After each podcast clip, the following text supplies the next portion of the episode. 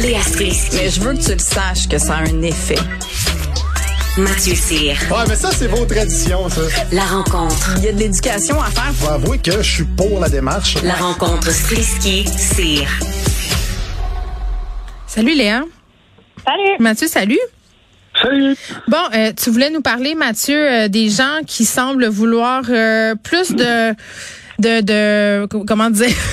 Plus de Des connexions. ben des connexions sociales je, je sais même pas si je comprends euh, l'expression plus de rapport humain disons ça comme ça après l'isolement pandémique là c'est ce que dit une étude Oui. qui vient d'être publiée Oui, et moi, je, je suis un fan de sondage. J'adore ça. oui Parce que souvent, euh, oui, parce que souvent, je me fais des idées dans ma tête en pensant que tout le monde pense comme moi ou que tout le monde pense comme mon entourage. Puis je me rends compte à quel point je suis dans le champ. Fait que euh, j'aime ça. Euh, le Devoir a publié un sondage passionnant qui est mené par euh, qui révèle que la pandémie nous a rentré dedans euh, socialement. Puis que là, on a besoin, on veut voir du monde, on veut se toucher, on veut passer des soirs ensemble, on veut euh, là, des soupers. Euh, 60% des gens euh, désirent même euh, développer de nouvelles relations, selon ce sondage-là. Fait que c'est pas rien. Je sais pas si vous en faites partie, vous autres, les filles. je sais pas. Moi, je j'ai trouvé euh, mon compte euh, au départ là dans le ralentissement des contacts sociaux et des affaires que je souhaitais pas euh, voir revenir. Je, je sais pas. Moi, j'ai l'impression que je fais une angoisse euh, post confinement. Là, je trouve que tout va trop vite, euh, qu'il y a plein de rapports sociaux qui font plus de sens. Tu sais, les affaires obligées là auxquelles on s'adonnait avant parce que c'était poli. Ça, on dirait que j'en ai plus besoin dans ma vie. T'étais t'étais bien dans ta coquille. Ben je- oui puis non, dans le sens qu'il y a des trucs euh, qui m'ont manqué, c'est sûr, mais il y a d'autres affaires euh, auxquelles j'aurais vraiment pas de misère à dire adieu. Je ferai pas des pieds et des mains là, pour perpétuer ces traditions-là. Toi, Léa? Ben moi, je pense que je le ressens, oui, l'espèce d'enfermement. euh, je pense qu'on a perdu certaines habiletés. Oui, on a perdu. euh, on oublie à quel point c'est important ça. Puis pas plus tard qu'hier, euh, ma meilleure amie m'a sorti de chez moi pour qu'on aille prendre une marche dans le parc euh, et boire du cidre euh, de- de- sur un banc de parc, tout simplement, juste pour que je me raconte, que je raconte ce qui se passe dans ma vie. Avec je l'alcool. T'avais besoin Non, d'alcool. mais, ben, ouais, mais oui, mais cidre, là, voyons donc, c'est l'absinthe du Myland. Euh, exactement. Je veux dire, c'était c'était très très beau beau de faire tout ça sur un parc, mais euh, sur un banc de parc. Mais non, mais blague à part, je, je, je pense qu'on oublie à quel point on est assis- on est assoiffé de contacts sociaux. On a Mm. perdu certains réflexes. On a aussi perdu des Mhm. amis. Euh, il y a- moi, j'ai des amis qui sont partis de la ville. Ouais. Euh, Il y a des relations qu'on a perdues et, et, euh, je suis d'accord avec euh, ce qu'avance Mathieu dans le sens où on, on- on- je pense qu'on oublie à quel point c'est important parce qu'une fois que tu, re- tu te remets à retisser ces liens, c'est comme si tu reprenais de l'air et tu te rends compte que mon Dieu, tu t'étouffais et tu t'en rendais pas compte. Écoute, euh, Léa, ce que tu me dis, ça veut dire, ça, toi, tu fais partie de la première euh, catégorie de gens là-dedans, parce qu'il y a quatre catégories qui sont ressorties de ce sondage-là. Oui, vas-y donc. Et la première, c'est comme toi, c'est les grégaires ont un profond besoin d'autrui pour s'épanouir, qui ont mis tout en œuvre pour développer les rapports aux autres pendant la pandémie. Et euh, ben, en fait, non, ce serait plus le deuxième. Parce que ça, c'est plus le, le c'est plus le genre de fatigant qui t'écrit sur euh, Messenger à 3 heures du matin, Hey, tu dors pas, puis des affaires la même. Euh, toi, tu serais plus la sensible. Ça, c'est la deuxième. Ça, c'est 35% des gens qui sont comme ça. Et c'est ceux qui ont été un peu sur pause pendant la pandémie et que maintenant, ils ont une envie de célébrer, qui, les, qui montent et ils ont envie de contacts sociaux. Euh, bref, c'est la première personne qui va aller dans un parc boire du cidre. Ouais, pas le de même. C'est- Pas le de même. qu'ils ont écrit. Ils l'ont écrit, ils ont écrit, le devoir a écrit, ces personnes-là boivent du cidre dans des parcs. Oui. clairement, clairement, c'est c'est rigoureux. Moi, je suis dans quelle catégorie euh, selon toi, Mathieu? Ben, toi, Geneviève, je pense que tu es dans la catégorie 3 ou 4. 3, c'est l'autosuffisant. C'est Ouais. celui qui s'est ennuyé de personne, euh, qui, est- qui, qui est plus... euh, il est plus refermé sur lui-même, qui n'a pas besoin de tant de contacts de sociaux que ça.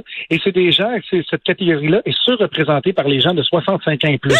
J'adore ça. Moi, clairement, euh, je m'identifie. Ah. C'est quoi la catégorie 4? La catégorie 4, ça, c'est une coche encore plus euh, isolée que ça. C'est le déconnecté. C'est les ermites? C'est qui, ouais, exactement. Pendant la pandémie, il a été isolé toute sa, il s'est isolé toute sa vie sociale. Il a passé beaucoup de temps sur l'internet. Ce type de citoyen-là est habituellement euh, un homme entre 35 et 54 ans qui vit seul et gagne un revenu parmi les plus faibles de la société. C'est ce qui est écrit dans l'article du Ah, Devoir. je me demande sur quoi ils se sont basés pour euh, extraire ces catégories-là. Ben, pour la quatrième, je pense qu'ils sont basés sur les manifestations anti-vaccins. Ouais. Je voulais pas le dire, mais c'est vrai que ça ressemblait un peu. Mais en même temps, il y a d'autres études qui sont sorties sur les mouvements anti-vax pour dire que c'était un peu faux de penser que c'était des gens non scolarisés avec un faible revenu. tu sais.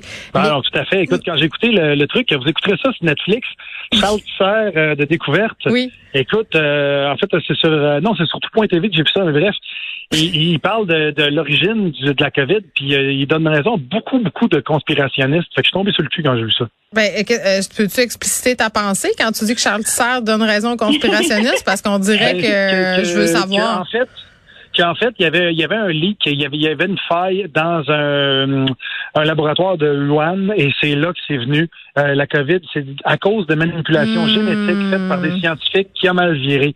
Et quand Charles Tisser qui dit ça, puis qui s'est appuyé par plusieurs scientifiques qui ont changé leur fusil d'épaule, parce qu'au début, il y avait 27 scientifiques qui ont signé une lettre vieux. pour dire que Non, ça mais attends, ça c'était ça c'était une théorie là, c'était une théorie qui a, qui a été avancée, ça a été prouvé depuis que que c'est pas le cas, Mathieu. Je veux Ouais, juste le préciser. Ben, en fait, non, non, non, non, non. En fait, c'est le contraire qui s'est passé.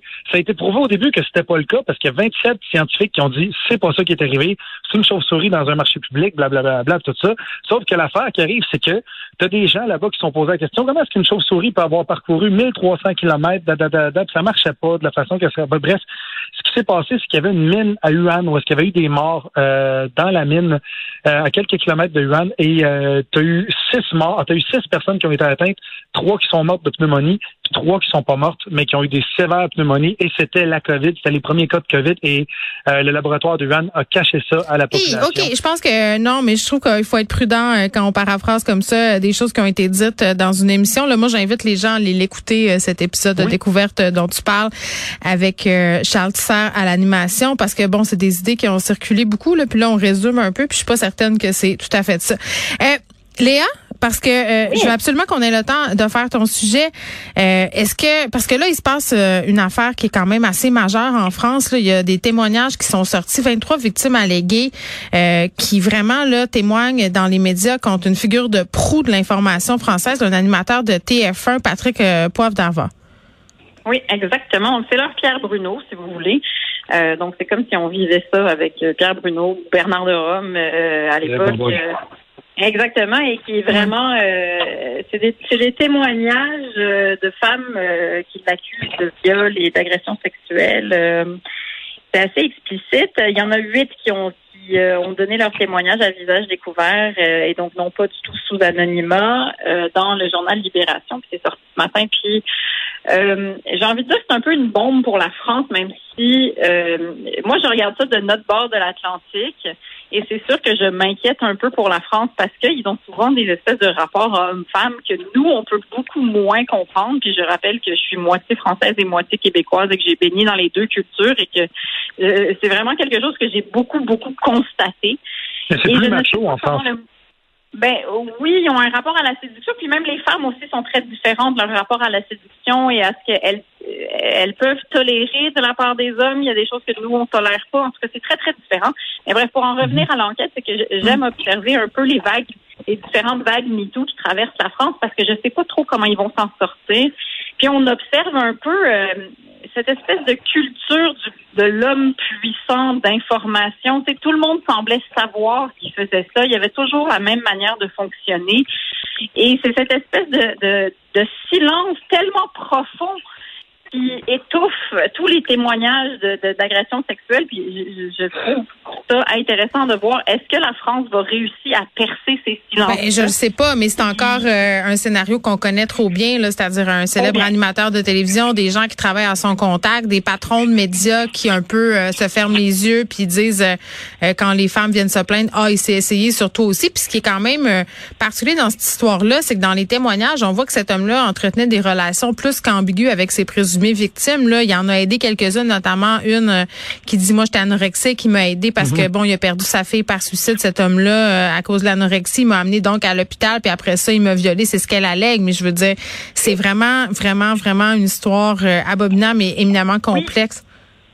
Et, et, et c'est aussi que ça remet en question l'espèce de vieux droit dégueulasse de la France, qui est leur espèce de droit de cuissage qu'ils appellent, comme si un homme dans son royaume, qu'il soit professionnel ou personnel ou euh, un royaume de France, là, a comme cette espèce de droit au corps de la femme. Puis ça, on dirait que c'est tellement poussiéreux, cette espèce de pouvoir qu'ils ont, qu'il y a même des femmes qui protègent ça, qui veulent garder cette espèce de rôle. Puis c'est ça que je regarde aller comme un peu une pièce de théâtre. Puis je suis comme, ils vont-ils s'en sortir de cette affaire-là? Ils vont-ils être capables de se moderniser? Parce que je trouve ça long. Je trouve ça long et déplorable. Oui, en effet, puis on va continuer de suivre ça parce que là, pour l'instant, ce sont 23 témoignages. euh, puis ce que je comprends, c'est que les procédures judiciaires contre cet homme-là avaient été un peu euh, freinées, mais là, euh, parce que c'est publié dans un grand média et qu'il y a des personnes qui ont parlé à visage découvert, euh, j'ai l'impression que les choses vont prendre une autre tournure. Léa Mathieu, merci beaucoup. Merci. Merci. Bye bye.